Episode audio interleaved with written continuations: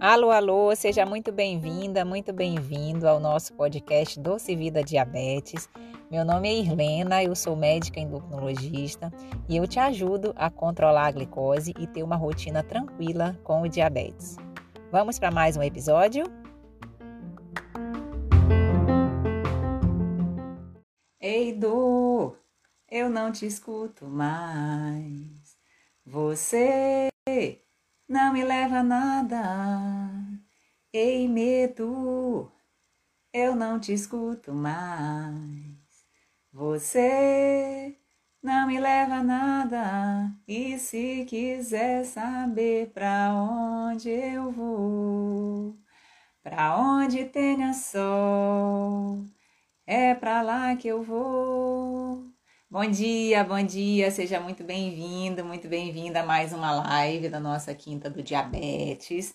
Hoje nós vamos falar é, sobre três coisas que você não deve fazer dentro do plano de cuidados, dentro do controle da sua glicose, do seu diabetes, tá? Então vai ser uma live é, importante para que a gente possa ter atenção em relação a esses cuidados que a gente consiga, assim, trazer melhores hábitos para a nossa rotina, para a nossa saúde e que a gente possa viver aí uma vida é, feliz, uma vida sem restrições. Então, meu nome é Irlena, eu sou médica endocrinologista é, e eu te ajudo a alcançar essa cura pelo controle e viver sem restrições em relação aos cuidados do seu diabetes, tá? Então, três coisas, três coisinhas que a gente não deve fazer dentro do controle do diabetes, porque isso daí pode realmente prejudicar não só os seus valores de glicose em si,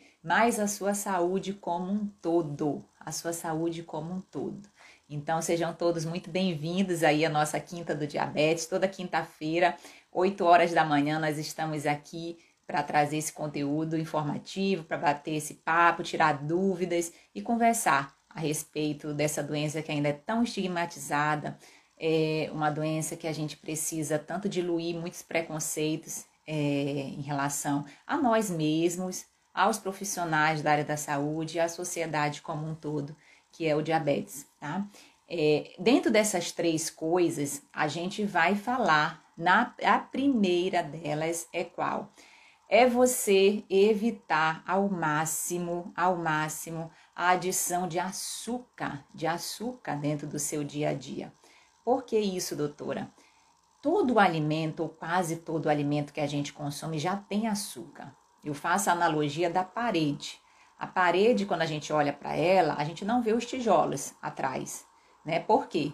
Porque ela tá com, com coberta, né? E depois está pintada, bonitinha, tá? Então tem o reboco e tem a pintura. É a mesma coisa em relação aos alimentos. Então, praticamente quase todos os alimentos, eles, ou são em formato de açúcar, como, é, como são os carboidratos, que são 100% absorvidos dentro do organismo, ou eles contêm é, carboidrato, contêm açúcar ou se transformam em açúcar dentro do organismo, como é o caso também das proteínas, das gorduras. Então, é, você olha para aquele alimento, ah, é um pastel, por exemplo, que é salgado mas ele é carboidrato, ele tem açúcar, ele se transforma em açúcar dentro do organismo. Então, ter atenção é, aos alimentos que a gente consome e mais atenção ainda à adição de açúcar que a gente faz no dia a dia, isso faz muita diferença. Por quê? O Brasil é o quarto país, segundo o último censo de 2020 para 2021, o Brasil é o quarto país que mais consome açúcar no mundo. Então vejam só que impacto que isso tem né, no aparecimento de doenças crônicas, como é o caso do diabetes, mas também obesidade, pressão alta, alterações no colesterol, porque tudo isso influencia. Então, o quarto país, o nosso Brasil é o quarto país que mais consome açúcar no mundo. E esse açúcar, 40% dele vem de produtos industrializados, Sim, porque os produtos industrializados, eles naturalmente têm um aporte maior de açúcar, tem um aporte que não seja de açúcar, mas tem um aporte maior de sal ou de gordura também. para se tornar muito mais palatável ao nosso, ao, ao nosso, ao nossa boca, né? Mas também 60% vem do que? Da adição, da adição de açúcar que a gente faz nos preparos, que a gente, na, na nos, dos alimentos que a gente coloca no, é, no nosso café com leite, que a gente coloca no suco, que a gente adiciona no dia a dia.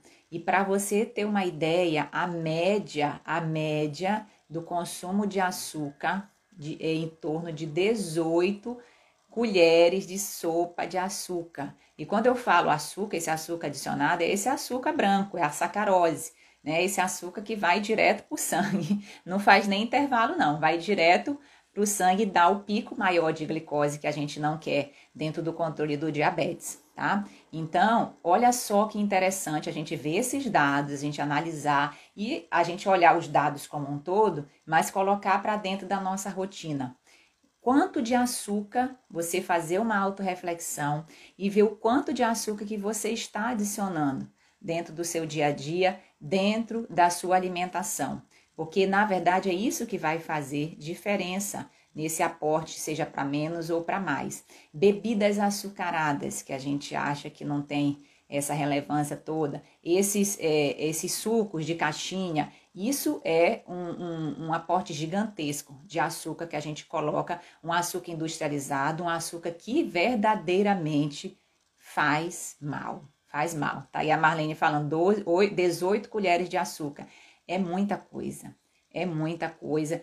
E se a gente for seguir a recomendação da Organização Mundial de Saúde, deveria ser menos que 25 gramas de açúcar por dia. Isso é em torno de uma colher cheia de sopa para mais um pouquinho. E a gente consome muito mais do que isso, tá? A gente consome muito mais, muito mais do que isso. Numa dieta equilibrada em torno de 2 mil calorias por dia, né? Que é um padrão geral é, no máximo 10%, mas idealmente 5% de consumo deveria ser do açúcar.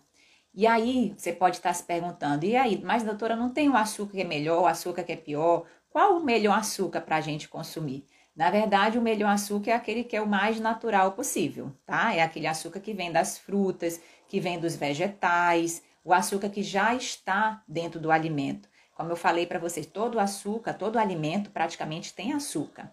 Então a gente já consome um açúcar mais natural do dia a dia, como é o caso do açúcar das frutas, a frutose. O que a gente está comentando aqui, que é uma das coisas que você não deve fazer dentro do cuidado do seu diabetes, é adicionar esse açúcar extra, evitar ao máximo essa adição do açúcar industrializado, e aí tanto faz, tá? Tanto faz ser o branco, o mascavo, o demerara, a, a rapadura. É, obviamente, quanto mais branquinho o açúcar, quanto mais refinado, menos nutrientes ele tem do açúcar natural, por exemplo, o açúcar da rapadura ou até mesmo do açúcar demerara. Porém, se a gente for levar em consideração é, a quantidade de calorias que isso agrega, é basicamente a mesma coisa. Tá? Então, às vezes, por exemplo, o açúcar refinado, às vezes as pessoas dizem que usam até menos porque colocam menos que ele dilui melhor, né? A pessoa às vezes não tem aquela paciência de ficar misturando o demerara ou até mesmo o mascavo, diz que não. Então, às vezes tem gente que usa, opta por usar o açúcar branco porque usa em menos quantidade. E às vezes tem gente que usa e opta por usar o açúcar mascavo, é, que é menos industrializado, que tem preserva um pouco mais os nutrientes da alimentação, da, da, da cana de açúcar, porque é, é, mais natural, é mais saudável e acha também por esse motivo pode usar além da conta. Não, tudo é caloria. No final das contas, tudo é caloria que pode gerar um ganho de peso e que, por sua vez, pode descompensar o diabetes ou até mesmo vir aparecer um, um pré-diabetes ou um diabetes decorrente desse excesso de peso. Uma dúvida muito comum que a gente responde é: doutora, se eu comer muito açúcar, eu vou ter diabetes? Na verdade, o diabetes ele não é pelo consumo, não é pelo açúcar em si, mas pela repercussão que esse açúcar causa, juntando, né, com os fatores familiares, com os outros outras doenças que podem vir relacionadas com alteração do colesterol, da pressão, passado de diabetes gestacional em mulheres, o excesso de peso, que é hoje a principal causa de doenças crônicas. A obesidade ela gera hoje mais de 200 doenças relacionadas. E essa adição extra de açúcar gera uma adição extra de calorias, o que gera uma adição extra de peso. Então é uma escadinha, né, que a gente vai açúcar, caloria, peso, tá? Que muitas vezes pode vir, sim, a ser uma das causas do aparecimento de diabetes pelo consumo de peso, pelo consumo de açúcar excessivo na questão do peso. Em relação ao diabetes tipo 1, que é aquele diabetes que já tem uma falência na produção de insulina pelo pâncreas, não tem relação, que às vezes muitas mães se culpam, né? Porque o diabetes, diabetes tipo 1, normalmente ele aparece em idades mais jovens, antes dos 30 anos, às vezes em crianças mesmo, e, e às vezes a, a mãe fica se culpando, ai, porque eu dei açúcar pro meu filho quando criança e tudo, e não tem essa relação, tá? Então vamos tirar essa culpa Aí você que é mãe, que cuida do seu filho, que é mãe pâncreas, né? Que muitas vezes as pessoas denominam, é, é, que cuida do seu filho que tem, que é portador de diabetes, sua filha, não é culpa sua. Ah, isso aí, o diabetes tipo 1 realmente é uma doença autoimune, que muitas vezes, independente do quantidade de açúcar que foi oferecido naqueles primeiros 3 mil dias de vida da criança, que a gente entende sim a importância de quanto menos, melhor, Quanto menos, melhor, porque nessa fase a criança está é, formando os padrões, muitos padrões alimentares, formando a flora intestinal também dela, né, formando os hábitos, às vezes por uma vida inteira, mas é, não é culpa da mãe que, porventura, ofereceu açúcar nessa faixa etária, que o filho vai ser diabetes, é, vai ter, vai ser portador de diabetes tipo 1 depois, tá? É, então, esse é o primeiro, a primeira coisa que a gente precisa realmente evitar dentro do nosso, do nosso dia a dia é essa adição de açúcar.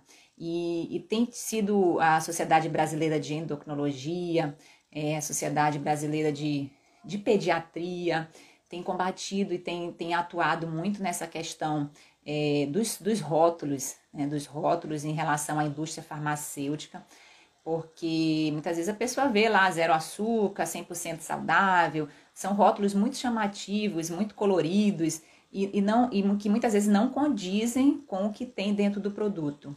E, e, e, isso mudou um pouco essa, essa legislação. É claro que até ela aparecer nas, nas, nas prateleiras dos supermercados demora um pouquinho, né? Tem todo esse processo que precisa ser realizado, mas é, a, a, as, as normas elas estão mudando e isso pode sim impactar de uma maneira, a gente falando em saúde pública, em saúde coletiva, é algo que pode é, melhorar esse, essa, diminuir essa condição do excesso de açúcar que a gente consome no dia a dia, que às vezes a gente acha que está consumindo um produto é, saudável e quando vai ver não é, não é. Tá? Se a gente souber observar os rótulos, a gente vê a quantidade de açúcar de carboidrato que tem dentro daquele produto uma, um, um, um produto muito consumido por ser dito natural e que tem um aporte de açúcar muito grande, é, é, o açúcar, é o suco de uva integral. Né? O suco de uva integral, muitas vezes ele vem sem corantes, sem conservantes, com zero açúcar, mas o próprio, a própria industrialização da uva, né? porque a uva é desse tamanho, para formar um copo de 200 ml, então tem um aporte de carboidrato muito grande. Imagine, imagine o suquinho de uva que não é 100% integral. Tá? Então imagine esses sucos é, de caixinha são muito adocicados. É puro açúcar praticamente que a criança consome, assim como é o refrigerante também. Então, quanto menos essas bebidas líquidas açucaradas a gente contiver no dia a dia, melhor. Ao passo que também quando você faz um suco na sua casa, evitar, evitar essa adição de açúcar. O nosso paladar, ele é muito acostumado com dois sabores básicos, que é o doce e o salgado. Isso vem realmente desde a formação, desde a infância, desde a barriga da mãe, né? Quando a gente é, com, com, já está na barriga da nossa mãe, dependendo do que a mãe come, a criança come também. Então, vai criando esses hábitos mesmo antes de nascer. E, e a gente tirar um pouco essa, essa adição extra é, faz muita diferença a médio e longo prazo na formação é, como a gente estava falando anteriormente, do intestino da criança, na formação dos hábitos, é, nas células de gordura também, que se formam muito nessa faixa etária. E, e, é muito importante a gente ter essa atenção nesses três primeiros mil dias aí da criança, tá? Então, evite ao máximo que você possa a adição de açúcar. A Kátia está perguntando, e o xilitol? O xilitol é um adoçante é, com baixas calorias que pode ser utilizado para substituir o açúcar natural, a sacarose. Por quê? Porque ele tem muito, mas muito, muito, muito menos é, carboidratos, tá? Muito pouquinho, tanto é que a gente indica para quem ainda quer manter esse sabor adocicado, você substituir sim pelo adoçante. O xilitol é um adoçante natural que pode ser consumido e como qualquer adoçante, todos os adoçantes presentes hoje no mercado brasileiro, isso a gente fala através de estudos realizados, eles são seguros, são seguros, independente se é o adoçante artificial ou adoçante mais natural.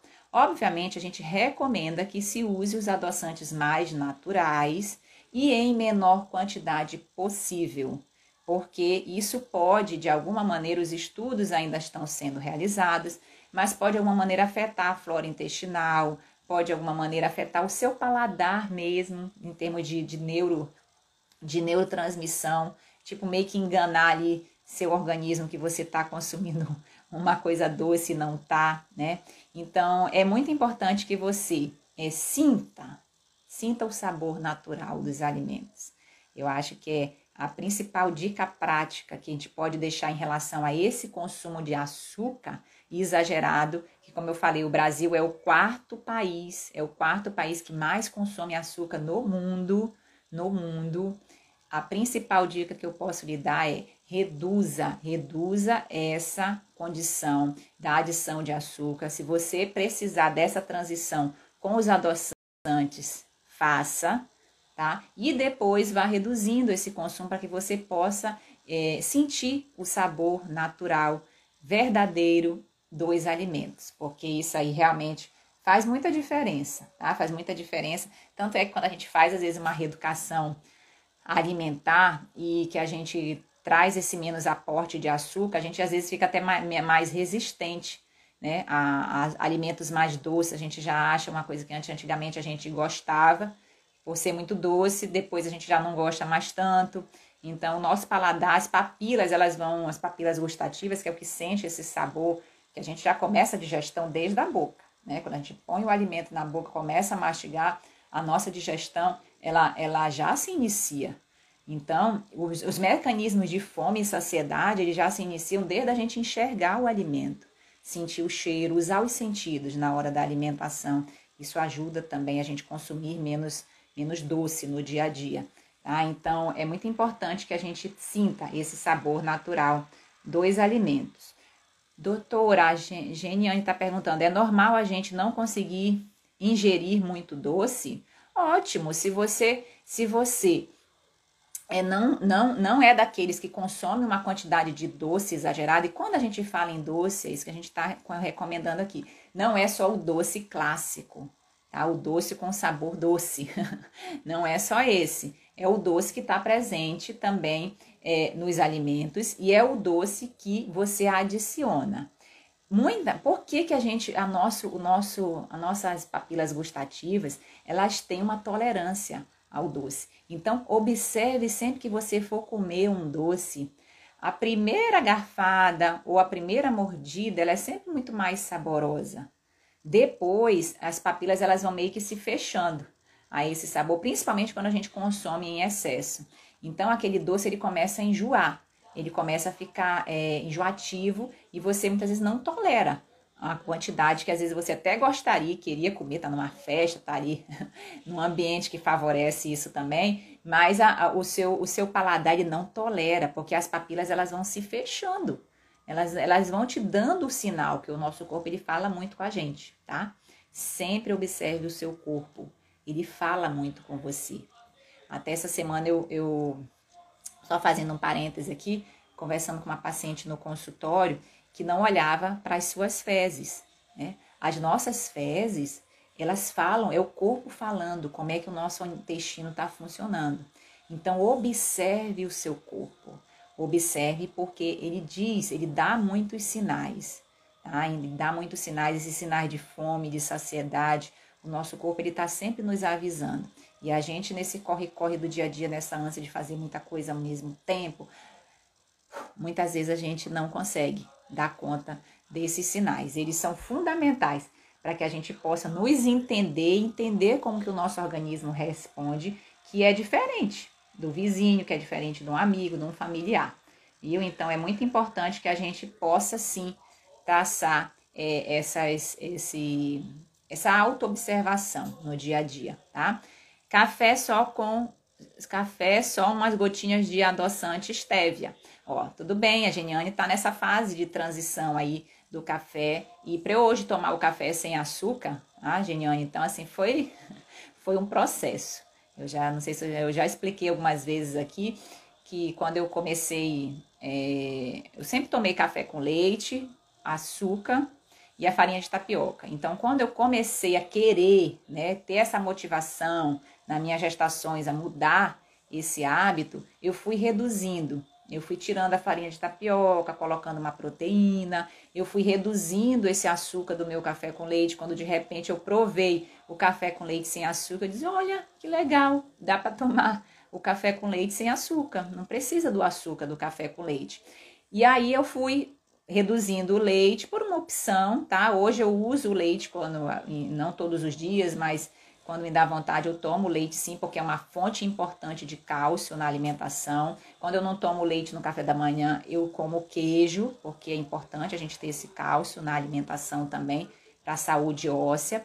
Mas aí eu fui reduzindo, né, o leite. E a minha família, por, por parte do meu esposo, é mineira, então eles tomam muito café, né? É um, é, um, é, um, é um hábito muito grande que se tem. E eles tomam, meu sogro, meus, meus cunhados, eles tomam sem açúcar, meu esposo.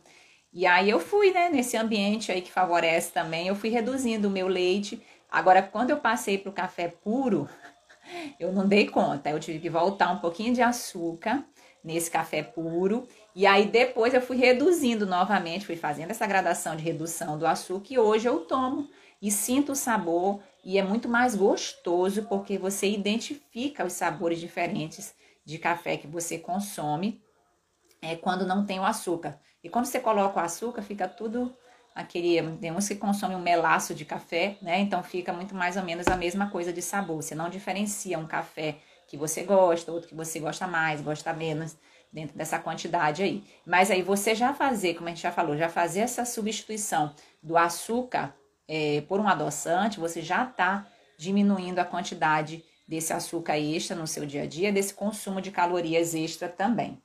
Bom dia, Bruno. Bom dia a todos aqui que estão tá entrando agora. Marília. Bom dia, bom dia. Eu uso a sucralose, é o único que consigo. A Tati está falando aqui. Sucralose é um dos açúcares artificiais, né? Muito bom, muito palatável a sucralose. Então pode ser consumida, assim como a gente já falou, todo adoçante. É, todo adoçante ele é seguro, ah, para você usar. E quanto menos, quanto menor dose você usar, melhor, tá? Para o seu organismo. E como eu já falei, se você puder não usar, melhor ainda, tá bom? O magro, forno e fogão pode ser usado para quem tem diabetes. Isso precisa ver, normalmente esse esse esse adoçante magro, ele tem açúcar e tem também o adoçante. Então tem que olhar o rótulo. Tá? Tem que olhar o rótulo para ver a quantidade de carboidrato, de açúcar que é colocado nisso para ver a quantidade que você pode usar. Mas só de você estar tá misturando um pouco do açúcar com um pouco do adoçante, você já está reduzindo essa adição de açúcar. Mas o que normalmente a gente orienta as pessoas portadoras de diabetes, se quiser tirar o açúcar, é substituir pelo adoçante puro, tá? Pelo adoçante, sejam eles artificiais ou preferencialmente os adoçantes mais naturais, que são o estévia, o xilitol, o eritritol, tá entrando mais recente no mercado a talmatina também, viu? Deixa eu ver, muito, muito agora não consigo. Bolo de aniversário nem brigadeiro agora não consigo. Sim, porque tá, já tá nesse processo de transição, né, de transição. Ó, oh, a doutora Socorro, oi Socorro, bom dia. Na transição pode usar o mel, mel natural, o mel, ele também é um açúcar, tá? O mel é um açúcar puro, um açúcar natural. O cuidado com, muitas vezes esse mel, uma coisa interessante, quando o mel ele é natural, ele cristaliza. Já o mel mais industrializado, ele é daquele mel bem fininho, aquele mel que às vezes, né, na minha infância a gente comia muito mel caro também, não sei nem se ainda existe mel caro que a gente colocava assim na banana, fica, fica delicioso. Mas assim, é puro açúcar. Né? Então, o mel ele também é um dos, dos, da, dos formatos de açúcar, natural sim, desde que produzido de forma natural. É, e aí a gente precisa também ter atenção à quantidade, tá? a quantidade desse mel, porque, como a gente explicou, não é porque é um açúcar natural, como é o caso, por exemplo, do açúcar da rapadura, que é muito pouco industrializado, que também tem que se comer é, à vontade. Então, quanto menos, quanto menos, melhor dessa adição. Deixa eu ver aqui, vamos lá. Deixa eu ver se tem mais alguma dúvida aqui do açúcar. Que aí eu vou passar para outra. São três. Nessa live nós estamos falando das três coisas que você não deve fazer né, no tratamento do diabetes. A primeira coisa é essa adição o tempo todo extra de açúcar que a gente precisa realmente evitar dentro da rotina. Doutora, comer no café da manhã sem culpa. Ah, o que comer no café da manhã sem culpa? Sou portadora de diabetes. Edna, a gente já tem uma live no nosso canal do YouTube só sobre café da manhã, que a gente falou. Mas é, eu vou lhe dizer aqui: a alimentação da pessoa portadora de diabetes, ela é a mesma alimentação que todos nós deveríamos fazer no dia a dia tá? Não tem essa restrição. É isso que a gente trabalha, essa informação que a gente quer levar para você. Quanto mais natural você se alimentar, quanto menos industrializados, quanto mais fizer o aporte de carboidratos melhores, de proteínas e gorduras saudáveis também, você está sim consumindo uma alimentação melhor. Obviamente a quantidade ela é muito individualizada, porque depende depende do seu gasto energético, depende de muitas coisas, depende da alimentação que você está usando, depende do, da estatura que você tem, depende do seu, do, seu, do seu peso já, depende de outros fatores que devem ser definidos em consulta médica. Mas, por exemplo, um café da manhã muito bem montado é você colocar sempre em cada refeição, se você puder colocar proteína, ovo, é, leite, queijo, iogurte, sempre dos mais naturais é, um carboidrato saudável, evitar o, o, o, pão, evitar o pão por, é, por rotina, porque o pão ele é um carboidrato é, que ele é mais refinado sim. Então, se você for comer pão, como pão com a proteína, como um pão mais bem fermentado, um pão mais rico em fibras, mas trazer para o seu consumo, por exemplo, de carboidrato no café da manhã, uma banana da terra, um aipim, uma batata doce, um inhame, que são opções de carboidratos mais complexos, mais naturais, com, com aporte de açúcar natural. É, o café, o café com leite, ou café, se puder, como a gente está comentando aqui, não adicionar açúcar. E se tiver também disponibilidade, uma oleaginosa uma frutinha. Por que não? Café da manhã ele é a refeição mais importante do nosso dia.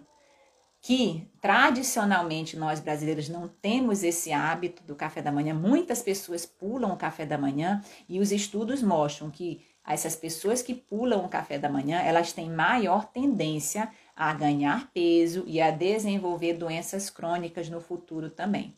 Então, aquele velho ditado que a gente tem que tomar café como rainha, almoçar como princesa e jantar como plebeia, isso funciona dentro dessa cronologia, dentro desse gasto energético do nosso organismo, porque é, esse, esse metabolismo ele é muito mais eficiente no período da manhã, que é quando o nosso carro quer abastecer, quer, quer ganhar a gasolina e quer abastecer o tanque do carro para a gente cumprir as nossas metas do dia a dia e principalmente quando a gente começa o dia dando essa atenção à alimentação, a, é, colocando esse aporte natural de nutrientes dentro do nosso organismo, calorias boas para a gente, a gente tende também a seguir isso no decorrer do dia.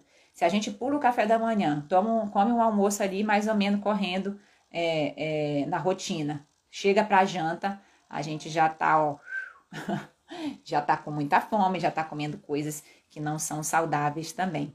Na minha cidade tem produção de mel. Eu nem quis experimentar. nem quis esperar não cair em tentação, né, Geniane? Que legal. É, doutora, um ovo, três colheres de farinha de aveia e mussarela. Tá bom, tá bom, bom. Ovo, proteína, a farinha de aveia, né, que é um carboidrato complexo, tá? Que ajuda. A farinha de aveia, ela tem a beta-glucana, que é um tipo de carboidrato que faz, é, um tipo, é, é uma enzima que faz com que você esse carboidrato, ele absorva de maneira mais lenta também o carboidrato da aveia, né? E, o, e a mussarela. A mussarela é um queijo mais gorduroso, mas dependendo se você não tiver alteração de colesterol, ela pode ser consumida no dia a dia também. Viu? O cappuccino no café da manhã substitui o leite ou não? Ó, cappuccino normalmente é uma, é uma bebida muito açucarada, então é importante você identificar no rótulo do seu cappuccino o quanto que tem de açúcar nesse cappuccino, porque isso aí pode influenciar também. Doutora, quantos ovos podemos comer por dia?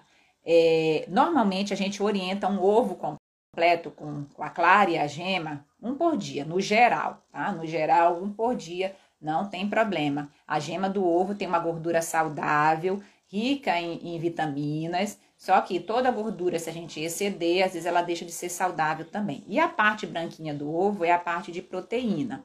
Se você quiser comer mais de um ovo por dia, a gente orienta você separar a gema e comer a clara, tá? Então, assim, tem, tem pessoas que podem comer dois, três ovos completos por dia, mas isso aí realmente é, de, é, é definido de forma individualizada, em consulta médica, de acordo com os demais é, comorbidades e exames que você apresenta também, viu?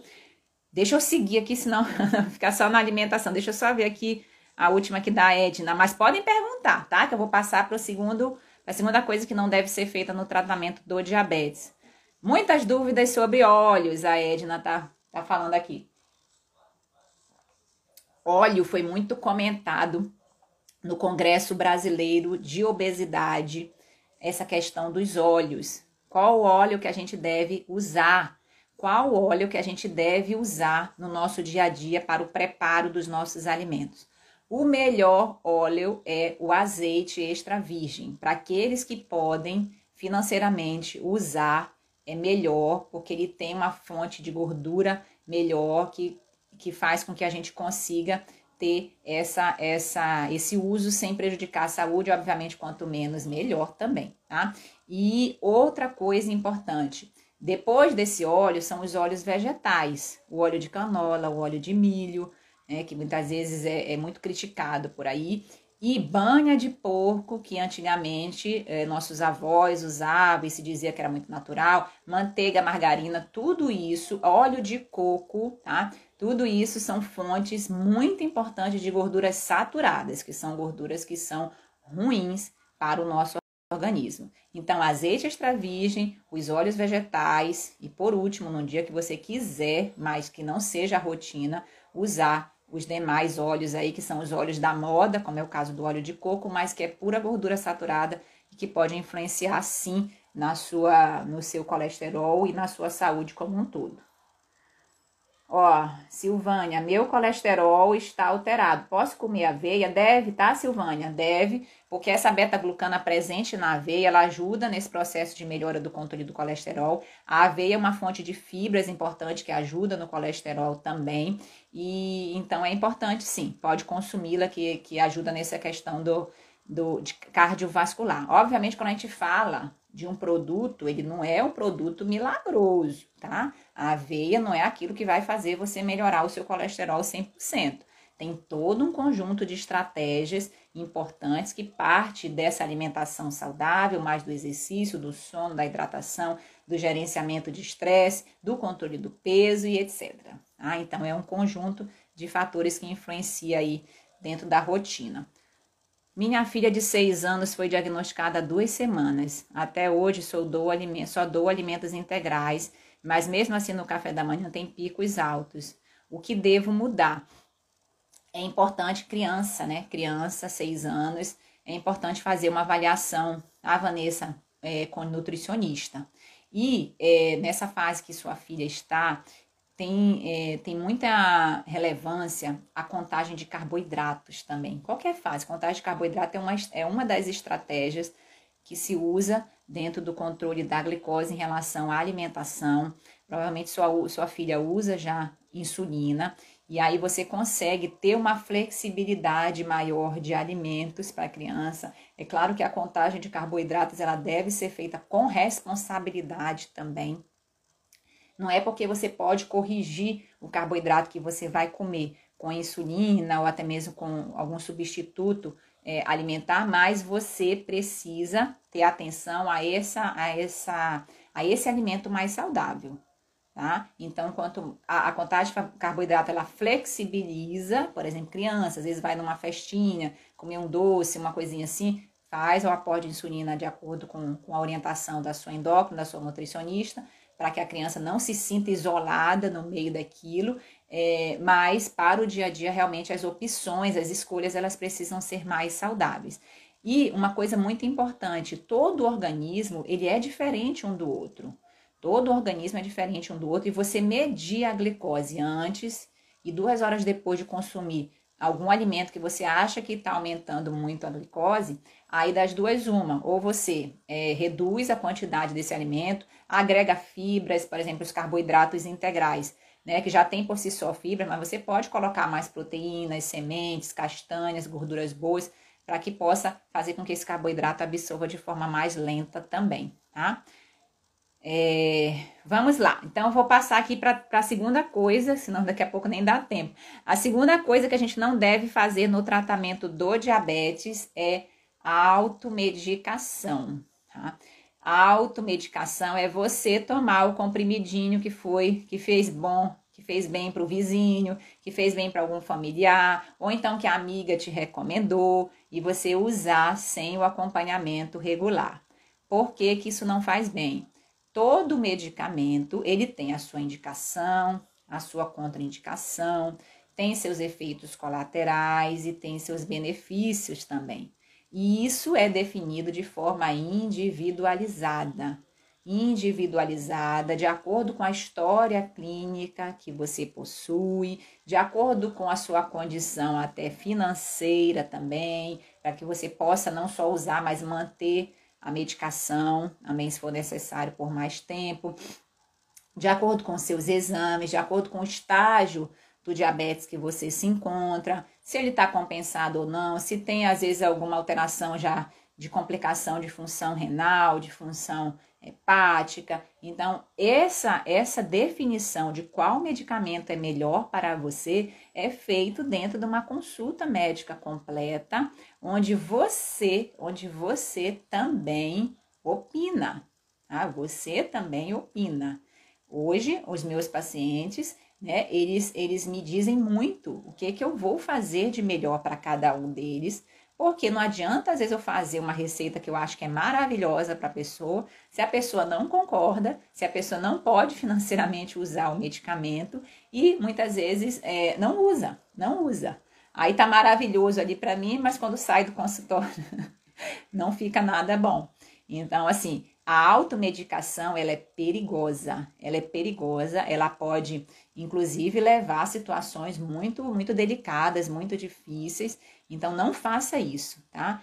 É, faça o acompanhamento regular e hoje dentro do controle do diabetes, é, a, gente, a gente fala muito, né, claro, sobre essa questão da, do alicerce da casa, da gente construir dentro da casa dos três porquinhos, da gente construir uma casa de tijolo, e essa casa de tijolo, dentro do controle do diabetes, assim como da saúde como um todo, a gente constrói com bons hábitos de saúde, que deve ser para todos nós. Então, bons hábitos de saúde constrói uma casinha de tijolo muito bem montada.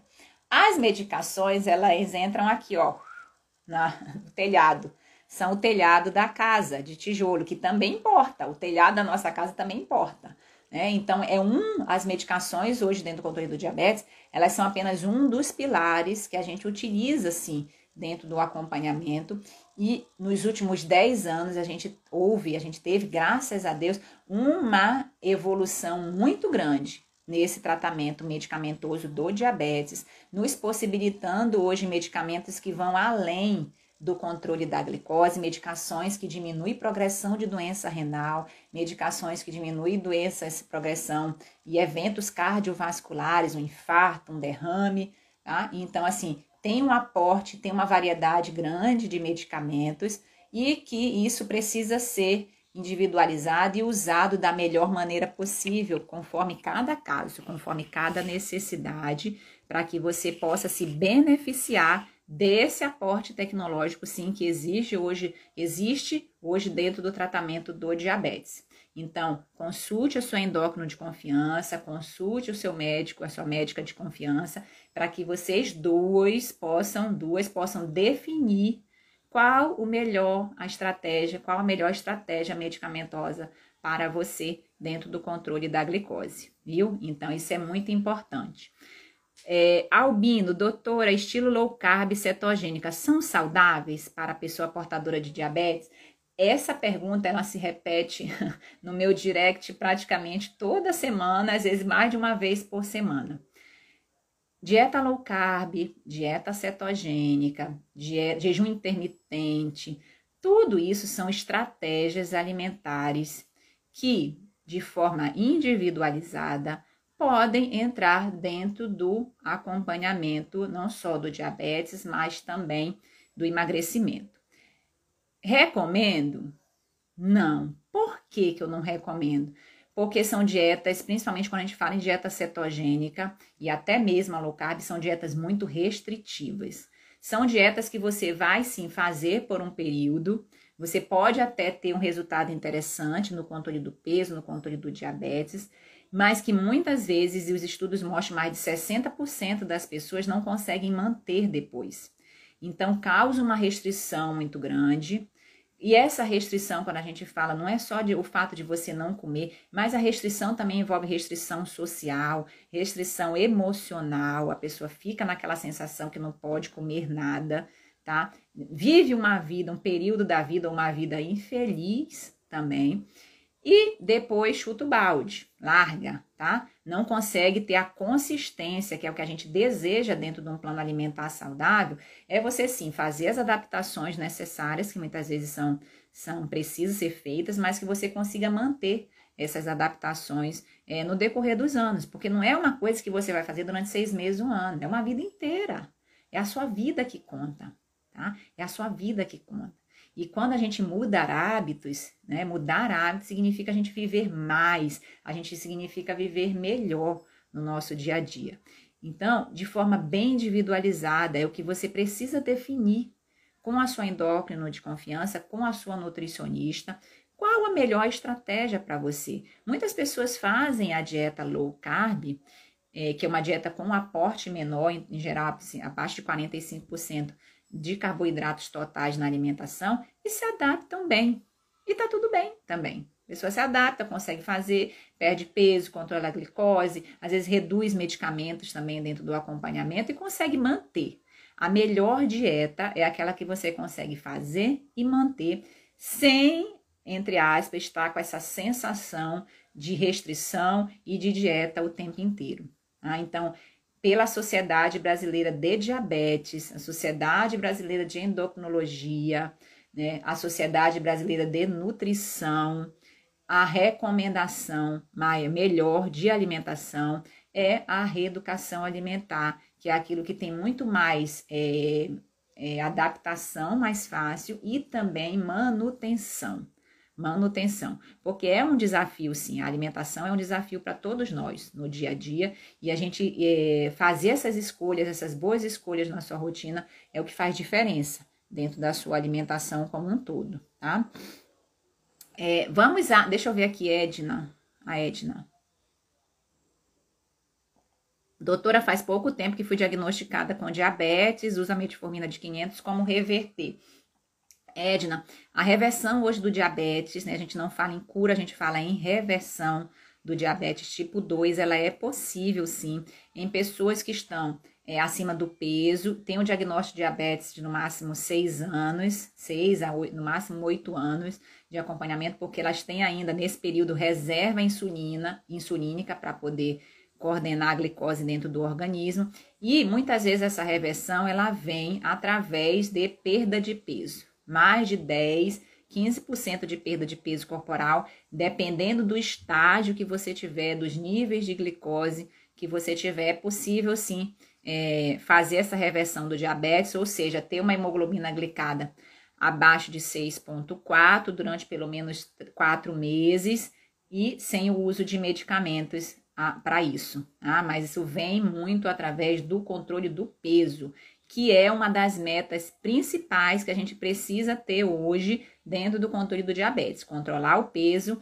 para que a gente possa, sim, se não às vezes diminuir, ficar sem medicamentos, mas muitas vezes diminuir diminuir as doses de medicações, se sentir melhor, ter mais qualidade de vida, mais autoestima é, e, e, e, e, tudo que de bom que você deseja para você dentro de um peso saudável, que não é mais aquele peso calculado pelo IMC, é um peso que você se sente bem com ele, tá?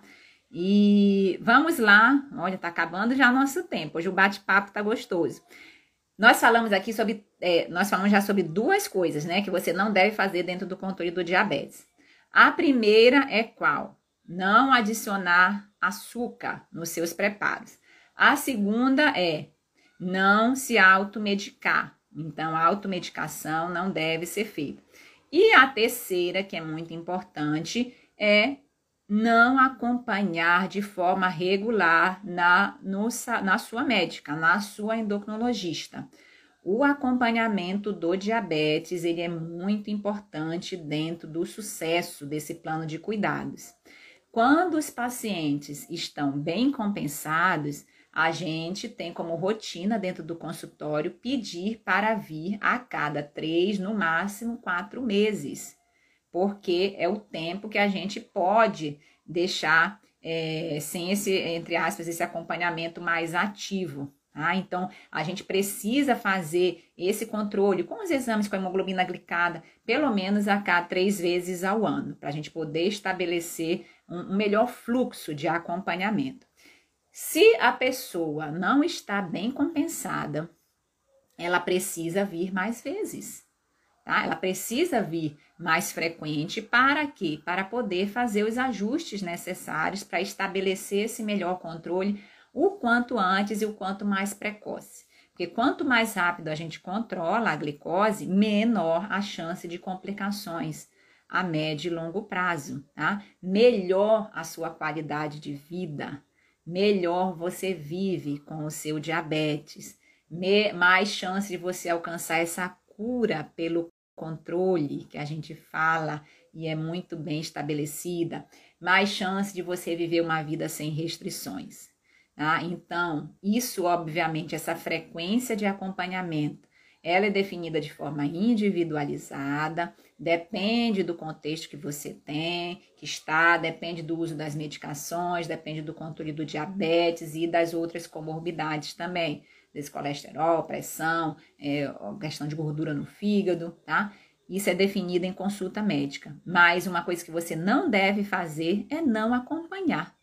Como é muito, é muito frequente. A gente vê a pessoa que tem o diagnóstico, às vezes fica um ano, cinco, em alguns casos até mais anos, sem o acompanhamento médico regular. E aí, quando vem, muitas vezes vem numa situação mais delicada dentro desse acompanhamento. Perdeu um tempo que poderia ter feito uma plantação, ter construído a casinha de tijolos nesse período, né? E, e a gente às vezes perde um tempo precioso da nossa vida, tá? Para que a gente possa estabelecer melhor esses bons hábitos.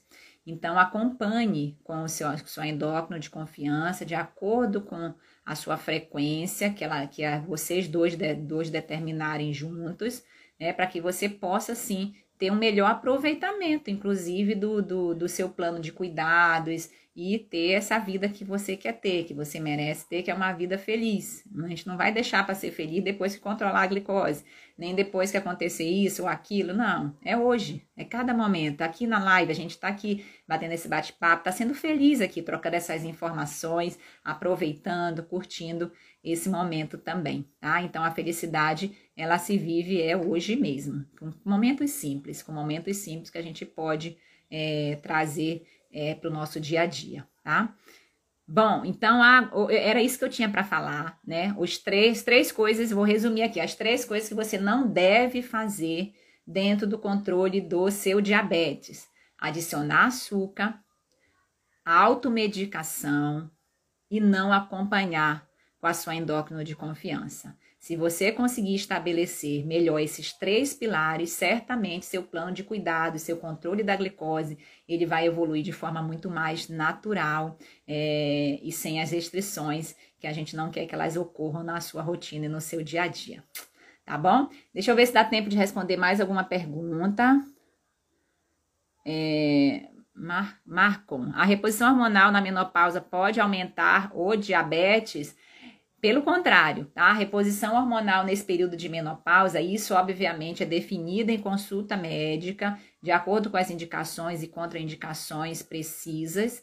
É, ela pode sim melhorar esse controle metabólico, melhorar o controle da glicose, melhorar essa gordura visceral localizada em região de abdômen, Tá? Então, a, a, diminuir doença, risco de doenças cardiovasculares, melhorar a saúde óssea, a saúde da pele, do cabelo, a, a melhora da o sono, melhora sono para as mulheres que às vezes têm aqueles fogachos noturnos, aqueles calorões, né? Então, a reposição hormonal ela traz, é, quando bem indicada e explicando também os riscos e os benefícios, ela, ela traz muito boa qualidade de vida para as mulheres que têm a indicação de fazê-la, tá? Doutora, eu levei o maior susto esses dias com a subida da glicose para quase 300. Era erro da fita. Legal, isso é muito importante. Ó. Fica a dica da Edna, que é, que é interessante isso mesmo. É, a fitinha, às vezes, quando tem uma variação muito grande, você vai e repete, tá? Você repete, porque às vezes pode ocorrer erro, né? Um aparelho é eletrônico, é tecnologia. Todo mundo erra, o ser humano erra, a tecnologia também erra. Então, a gente repetir nunca é demais, né? E essa repetição, ela pode nos trazer mais clareza e, e trazer mais tranquilidade também dentro desse processo, tá? Gente, foi bom demais, hein? Tem, se alguém tiver mais alguma dúvida, tá acabando o nosso tempo aqui.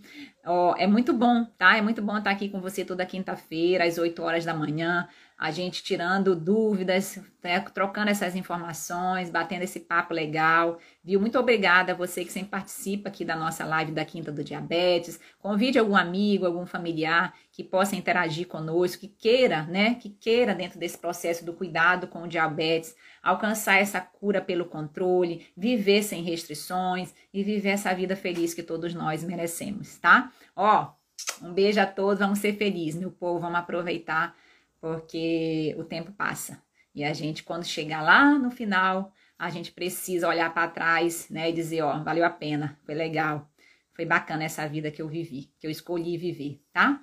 Um beijo grande, boa quinta-feira, bom fim de semana aí a todos, a gente segue juntos, tá? Vamos juntos aí, beijão, tchau, tchau. Então é isso. Se você gostou do nosso conteúdo, eu vou te pedir duas coisas. Primeiro, compartilhe com seus amigos e familiares para que mais pessoas tenham essa informação e se beneficiem desse projeto também. E a segunda coisa, nos acompanhe nas nossas outras redes sociais, no nosso Instagram, arroba Endócrino, nossos canais de YouTube e Telegram, Endocrinologia em Foco. Será um prazer ter você junto conosco. Obrigada, forte abraço, até o próximo. Tchau, tchau.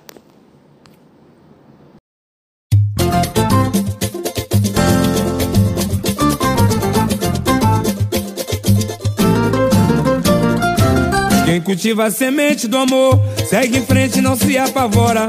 Se na vida encontrar sabor, vai saber esperar sua hora. Quem cultiva a semente do amor, segue em frente não se apavora. Se na vida encontrar sabor, vai saber esperar sua hora.